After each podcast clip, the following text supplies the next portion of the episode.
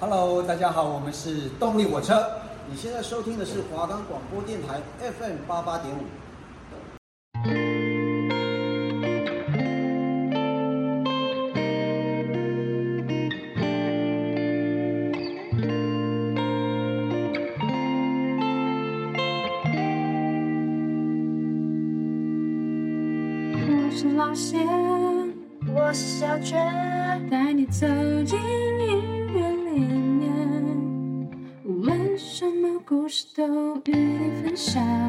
只要有你，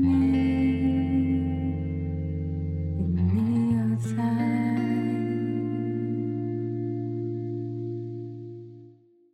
我们的节目可以在 First Story、Spotify、Apple Podcasts、Google Podcasts、Pocket Casts、Sound Player，还有 KK Bus 等平台上收听，搜寻华冈电台就可以听到我们的节目喽。我是老谢，我是小雀，欢迎来到因你而在。时间也过太快了吧？我们这学期的节目已经来到最后一集了哎。对啊，我们这学期介绍了很多东西耶，像是金钟、金曲和金马的经典歌曲，还有星光帮的歌手们，还有滚石的歌手和舞曲，饶舌类型的音乐。现在回想起来，我们第一次录音的时候，两个人都超紧张的，而且讲话都超快，还一直卡词。对啊，不过之后的节目应该有比较好吧？至少我觉得差最多的是，在录音的时候一次比一次顺利，也不用花那么多时间在录音的。但我们有时候还是会讲错啊，像你就把女主角讲成乳猪脚，你自己也有念错哎，你把台湾国民歌王讲成台湾国王，还有很多时候啊，我们都会录到一半就开始狂笑。这样回想起来，我们的节目好像不知不觉就来到最后一集了。没错，不过虽然是最后一集，但我们还是要来分享几首歌曲。我们这个礼拜要来分享台湾乐团的歌。我觉得现在的乐团好像越来越多了，尤其是独立乐团。好像我们这个年纪的人都很喜欢听独立乐团耶，有些人还会去现场听他们的表演。我知道，但是我好像只知道一些比较有年纪的团诶。我平常也都会听他们的歌。那你知道台湾早期乐团的发展也是有历史的吗？我不知道，不过我知道台湾一开始的乐团跟摇滚乐有关联。这就要从一九九五年说起。美国太平洋司令部在台北成立美军协防司令部，那个时候有大量的美军和眷属来到台湾，他们将摇滚乐传播到台湾。当时在各处设置了美军俱乐部，就成了美式摇滚乐最早在台湾生根的地方。台湾的两位歌手陶大伟与金祖林。组成了雷蒙乐团，成为一九七零年台湾摇滚乐演唱的先驱代表人物，能够在美军俱乐部、夜总会及西餐厅驻唱翻唱西洋热门音乐的乐团，成为散播摇滚乐的传递者。台湾最早期的摇滚乐就在六零年代开始萌芽。进入一九七零年代初期，很多青少年借由有限的国外资讯和音乐刊物获得相关摇滚乐的资讯，像是流行乐团的情报、经典专辑名录等。这些拥有英美资讯管道的摇滚青年会开始尝试练习乐团并组团，等到练习到一定演奏水准后，就会在西餐厅寻求演出的机会。那个时期也是戒严时期，台湾大部分的乐团翻唱美国知名歌曲，少数几个乐团则是开始尝试自己创作。除了刚刚提到的雷蒙乐团外，还包括了阳光合唱团、雷鸟、电心及四金人合唱团，这些乐团都有自己的作品了。这些年轻的乐手大多以美国排行榜作为聆听模仿的对象，所以七零年代的台湾流行英式摇滚、民谣摇滚这两个风格的歌曲，只是后来台湾的黑胶唱片盗版业者兴起，直接促成多种不同乐风的介入。除了直接影响往后十几年台湾青年在组团上的风格选择，同时也影响往后乐团创作认知生态。一九八六年，台湾的水晶唱片成立，隔年一九八七年，台湾戒严时期宣布结束。水晶唱片将地下乐团的概念引进台湾。同年八月举办第一届台北新音乐节，除了介绍英美最新的摇滚乐资讯外，也借由音乐节活动的场景，建立起台湾第一批的地下歌手和乐团的发声管道。让第一代地下乐团 Double X、骨肉皮、浊水溪公社、伍佰等乐团可以持续在各处的酒吧演唱生存。一九八七年到一九九二年年间，地下酒吧和可供现场演唱的 Live House 对乐团提供相当大的养分。一九八七年，真言社创立，旗下歌手有林强、伍佰、猪头皮、林伟哲、张震岳、阿翔等歌手。之后，真言社解散，歌手转至魔岩唱片。而摩恩唱片以系列专辑及培育的歌手和乐团，为当时的大唱片公司投资的独立厂牌做出不错的成绩。一九九八年，原以恨流行为名的小唱片公司，之后正式改名为的角头音乐，出版爱国歌曲合辑，收录董事长、五月天、四分卫、夹子等新兴地下乐团的创作，开创新阶段的独立唱片公司出版模式。一九九九年，五月天被滚石签下，成为新世代青年最喜爱的台湾流行摇滚乐团。还有人说，因为他们，所以台湾的乐团世代来了。就算到现在，五月天的粉丝还是很多，但我自己是比较喜欢他们以前的歌。我也是，像《知足》啊、《温柔》啊、《干杯》这几首我都蛮喜欢的。但他们比较新的歌，我就比较没什么在听。我也是啊。回到刚刚的话题，两千年的时候，乐坛阿翔在金曲奖上高喊“乐团的世代来临了”，算是正式宣告摇滚乐团出现在主流音乐市场。主要代表人物以伍佰，用流行摇滚的曲风带出了新一波新台语歌曲运动，以台语创作的摇滚歌曲逐渐增多，同时也帮后来的地下乐团想要进入主流唱片公司开启一条新的途径。两千到两千零六年间。地下乐团数量逐渐增多，大型唱片公司也开始愿意给摇滚乐团发行专辑的机会，例如四分卫、拖拉库、董事长等，这都是在这段期间获得主流听众注意而崛起。独立乐团取代地下乐团这个词，成为非主流摇滚的统称。现在就来听一首由台湾摇滚乐团草东没有派对所演唱的《烂泥》。哦，多么美丽的一颗心。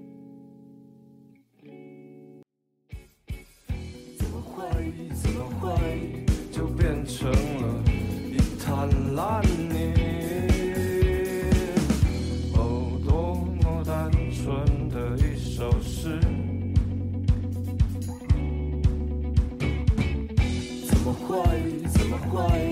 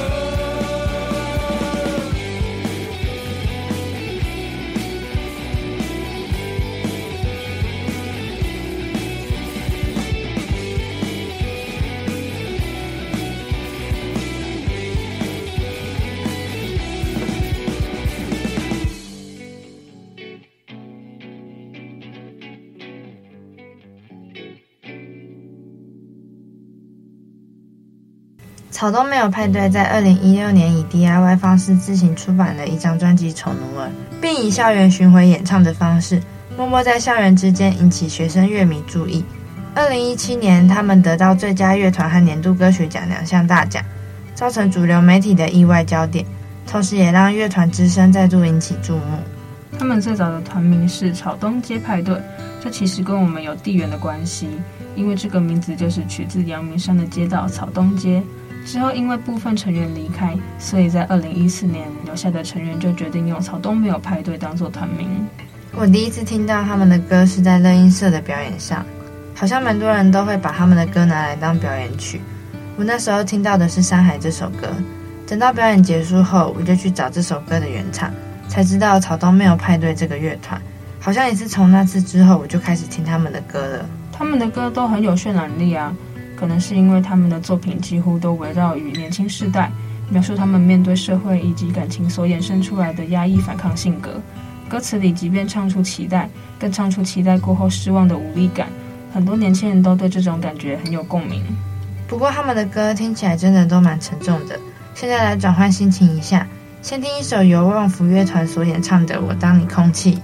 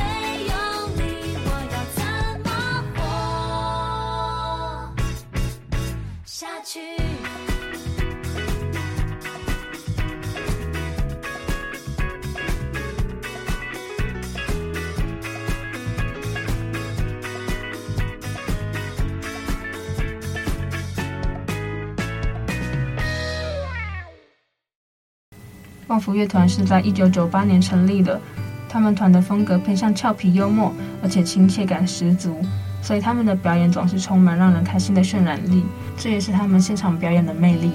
就算心情不好的人听到他们的歌，也能马上进入欢乐的氛围中。他们的团员也有过变动，我最有印象的就是小明了。虽然看他在表演的时候会觉得他是一个很搞笑的人，但他在讲话的时候就能听出来他其实是一个很有内涵的人。旺福的歌几乎都是他写的，虽然很多乐迷都习惯了他们搞笑的一面，但旺福的音乐其实也有着深藏不露的地方，像小明常在歌词里写些人生道理，或是一些暗藏心头的酸苦回忆，但他又不想让歌曲太过正经，所以总是用欢乐的氛围来包装歌曲。但在二零零九年后，随着团员们年纪越来越大，旺福的心态变得柔软，他们开始唱甜蜜情歌，比起过去的诙谐风格，更增添了几分温暖。我们之前也有提到《俗女养成记》，我记得里面也有很多首歌是旺福唱的。对啊，在看那部剧的时候，我觉得旺福的歌让整部剧更加分了，尤其是一人一半和珍珠芋圆。现在听到这两首歌，我还是会觉得很感人，而且都会想到剧里的片段。而且我觉得，就只有旺福可以唱出这种感觉。如果换人演唱的话，就好像少了点什么。旺福也入围过好几次的金曲奖，《流浪米嫂》这首歌也让他们得到主题歌曲奖。他们也有往海外发展，在日本、香港、新加坡、加拿大演出。二零零九年十月，他们获得新闻局大手笔赞助九万美金，到美国的四个城市举行长达一个月的海外巡演。他们其实也是台湾蛮厉害的乐团之一。虽然小时候我都听不懂他们的歌，但现在我知道，原来这就是旺福独特的音乐风格。现在要来介绍另一个乐团，叫做马斯卡乐团。但在好好介绍他们前，先来听听他们的一朵花。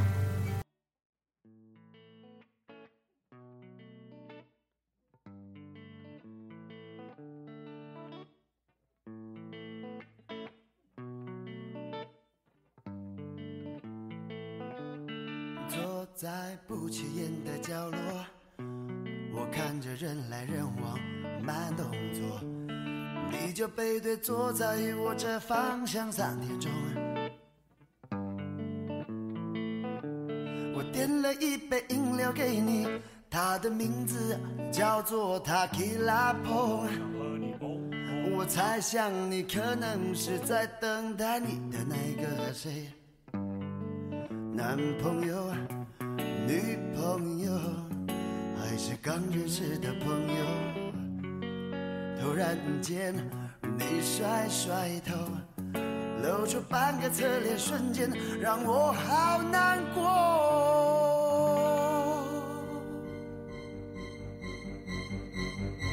你长得像我阿哥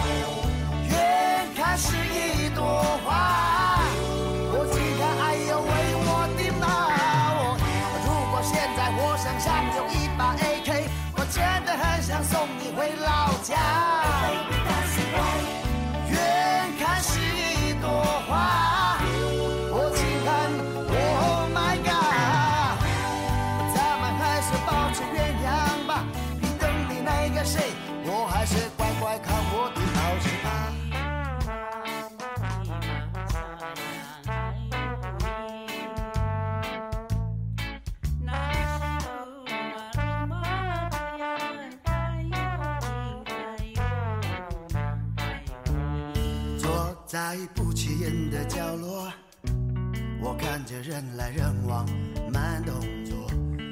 你就背对坐在我这方向，三点钟。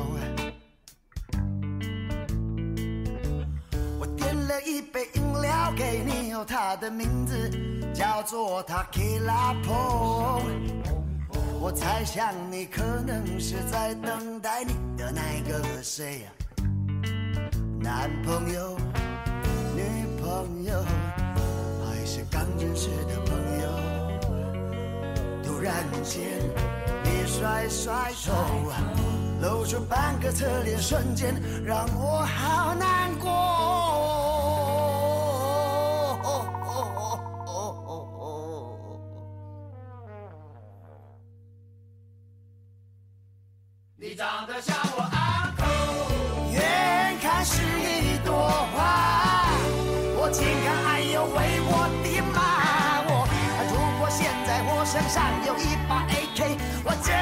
想送你回老家。都是我活该。远看是一朵花，我近看，Oh my God，咱们还是保持原样吧。你等的那个谁，我还是乖乖看我的报纸。你长得像我 uncle。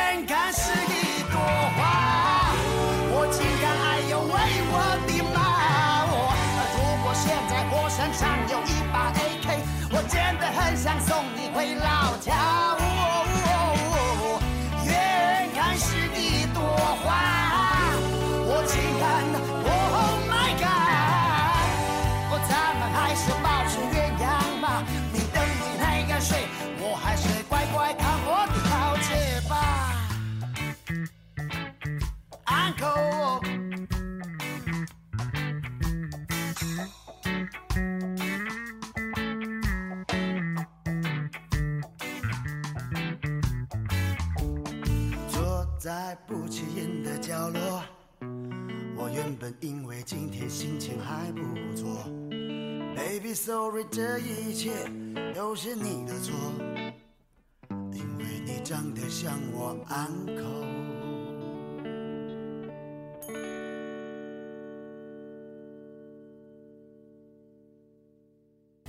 讲到这个团，就一定要先来介绍 Masca 这个人。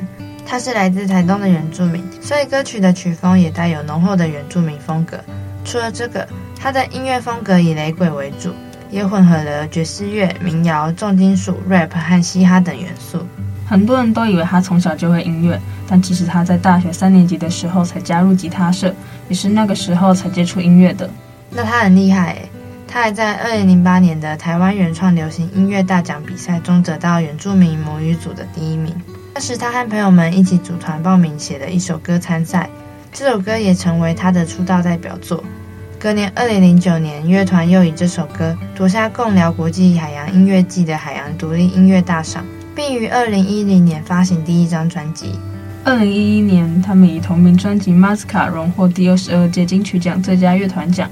隔年，二零一二年发行团体第二张专辑《零八九》，专辑中的九首歌曲风多元，其中包含自我审思、亲情伦理等等。这张专辑的创作内容充满正向能量，是一张激励人心的经典。不过，乐团在发行两张专辑后，因为合约到期，所以团员们纷纷回家乡。Masca 则在二零一五年单飞出专辑。这些年，Masca 写了很多首母语歌，他会看歌曲的情境，选择适合表达的语言。他的创作灵感源自生活，从歌曲就能看出他对原住民议题的关怀，像是 No K，点出原住民语言流失问题；台东帅哥，暗喻原住民北上都市而遭受的歧视；爱乙，讲述土地流失危机。我对他们最有印象的歌是《水灾》，他在歌里放感情的唱出心碎的感觉，也诠释了对一个人的爱。每听一次就觉得很难过。今天我们讲到乐团嘛，那你有没有特别喜欢谁？我蛮喜欢迷先生，因为我很喜欢他们的一首歌叫做《示爱动物》。嗯，而且我很喜欢他那首歌里面的歌词，有一句是“让真正爱你的人陪着你结痂”，就是我觉得这跟我自己的感情故事很像。所以就算已经过了两年，还是好几年，我在听这首歌的时候，我都觉得还是很有感觉。那你呢？其实我在每个时期喜欢的乐团不太一样，像是国中小的时候就很喜欢苏打绿的歌，高中的时候因为玩社团，所以就比较常听独立乐团的歌，像是前面提到的草东啊、好乐团、田约翰、Raising Hazy 都是我表演过的歌，也是我都很蛮喜欢的歌手。我们的节目大概到了尾声。在结束之前，先来听听一首宇宙人的疗愈抒情歌《蓝色的你》。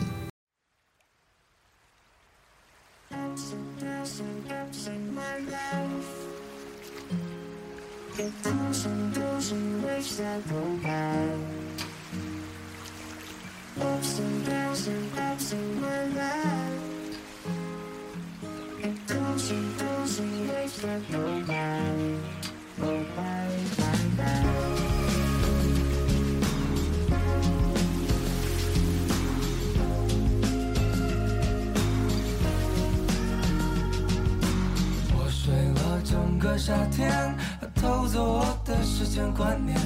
蓝色梦里，懒得闭上双眼。难道出现是你蓝色的脸？躺在你怀里沉淀，月光在你身体画一条线，听听你轻轻呼吸，悄悄入眠。裙摆上白色光点，夏天像写下诺言，穿过鹅卵石的时间，告诉我你手心了。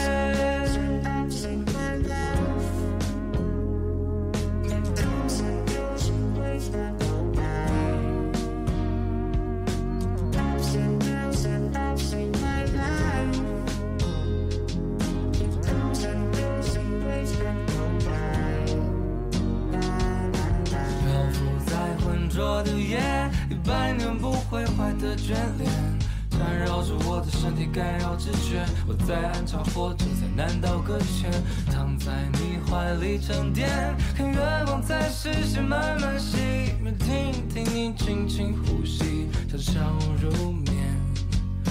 裙摆像白色光点，唱着古老的语言，穿过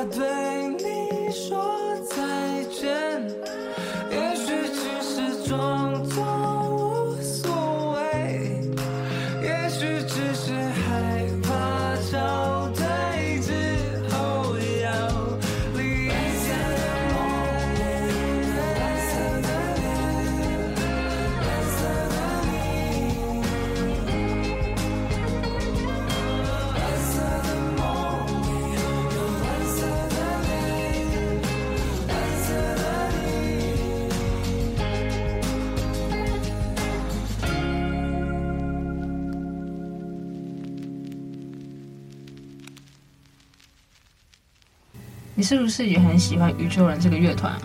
对啊，但我最喜欢他们的《一起去跑步》。小时候我跟我爸妈去跑马拉松的时候，我都会一直听这首歌，听着听着就觉得力量又来了。我觉得宇宙人的歌都很有正能量，每次听心情都会变好。还有，我们这集的节目真的要结束了，但在最后我们来聊一下彼此的新年新期望吧。因为在这集节目播出的时候，大概也剩几个礼拜就年底了，感觉可以来讲一下我们的新期望。好啊，那我先说，我希望，嗯，我的身边的家人朋友身体都可以健康，然后我下学期跟之后就是毕业前的每个学期的成绩都可以欧趴，然后学分都有拿到，最重要的是就是实习顺利，就是都可以找到受访者，然后他们也愿意接受我的采访。那你呢？感觉你好像都把我的愿望讲完了。那我也是希望实习顺利，然后像校外实习也是，还有过年嘛，之后要过年了，希望过年可以拿很多红包，差不多就这样子。那我们在这里祝所有的听众朋友都能开开心心过每一天，最重要的是身体健康。这是我们这学期最后一集的节目了，谢谢一直都有在收听我们节目的听众们。我是老谢，我是小雀，因你而在，下学期见喽。